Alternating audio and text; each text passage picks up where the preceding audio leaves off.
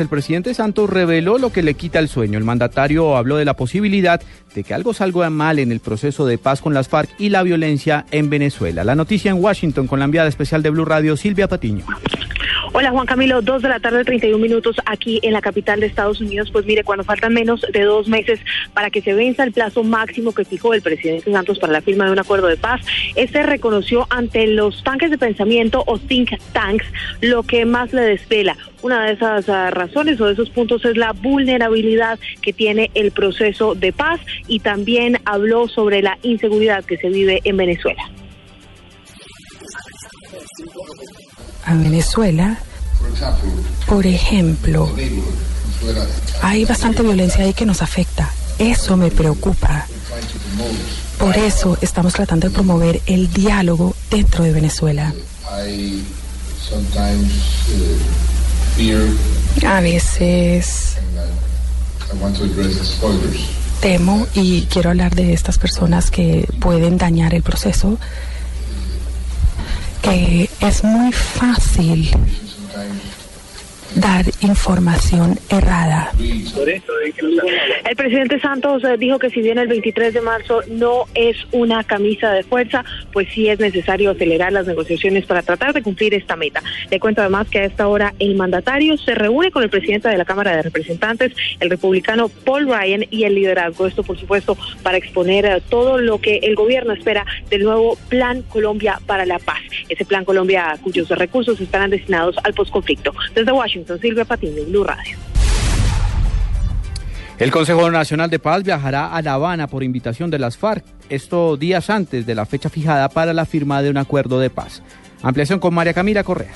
El presidente de Red de Paz, Luis Sandoval, explicó que el próximo 23 de febrero el Consejo Nacional de Paz avanzará en la elección de la comisión que viajará a La Habana a hablar con las delegaciones del gobierno y de las FARC. La guerrilla hizo la invitación a través de una carta. El Consejo la recibió muy positivamente y acordó visitar a la mesa. Necesitamos que la paz se llene de contenido, que la paz no sea solo la paz negativa del silenciamiento de los fusiles o de la dejación de las armas. Por ejemplo, una cuestión que es clave son los planes de desarrollo en clave de paz. Estos planes son para cuatro años, tienen que quedar vinculados a la paz. La comitiva podría estar integrada por congresistas, académicos, empresarios y voceros de las iglesias. María Camila Correa, Blue Radio. La densa nube de humo que se desató tras el incendio forestal en los cerros orientales de Bogotá tardaría hasta cuatro días en disiparse, esto después de que se apague la conflagración. Los detalles con Daniela Morales. Hola, buenas tardes. Pues hasta el momento los helicópteros de la Fuerza Aérea que apoyan en este momento la conflagración en los cerros de San Cristóbal en el sector de Aguas Claras han logrado hacer 81 descargas en total lo que ha implicado más de 2.000 litros de agua. Los helicópteros han llegado hasta el Parque Simón Bolívar para poder abastecerse y terminar con los tres focos del incendio que aún continúan prendidos. Hacia las 6 de la tarde se espera esta conflagración esté terminada. Sin embargo, la capa de humo que cubre la ciudad tardaría por lo menos tres o cuatro días en extinguirse. Daniela Morales, Blue Radio. Por publicidad engañosa fue sancionada la empresa que produce el producto Reduce Fast Fat. Los detalles con Marcela Vargas.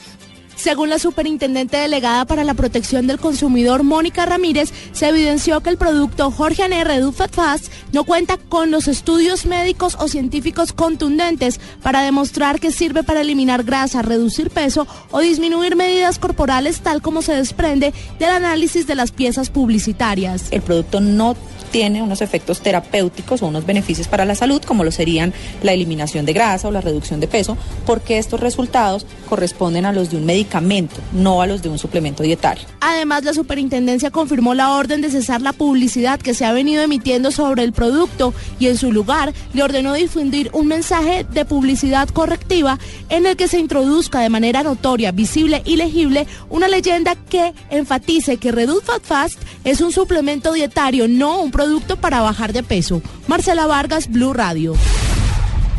En información internacional, la Sociedad Interamericana de Prensa condenó la extorsión del gobierno venezolano a los medios independientes de ese país. En Caracas, Santiago Martín.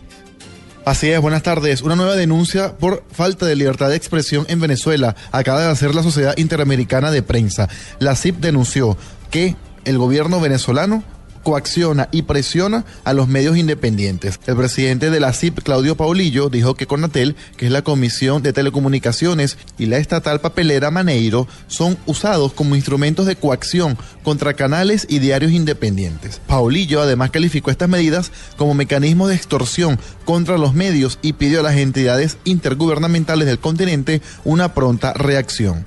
Desde Caracas, Santiago Martínez, Blue Radio.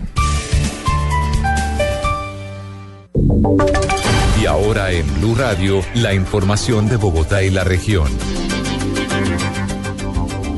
En noticias del centro del país, un nuevo incendio forestal se reporta a esta hora en Bogotá. Esta vez la emergencia se presenta en la zona de la autopista norte. Carlos Albino.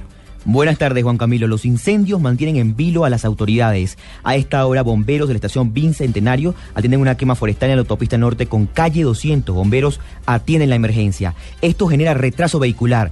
Pero se le suma otra complicación, es que en la autopista norte con calle 198, un choque múltiple entre un tracto camión y dos vehículos particulares genera congestión vehicular sentido sur-norte. Paciencia, amigo conductor. Carlos Arturo Albino, Blue Radio. El distrito entregó un balance de las personas afectadas por cuenta de la emergencia ambiental que se presenta por el incendio forestal en los cerros orientales de Bogotá. David Gallego.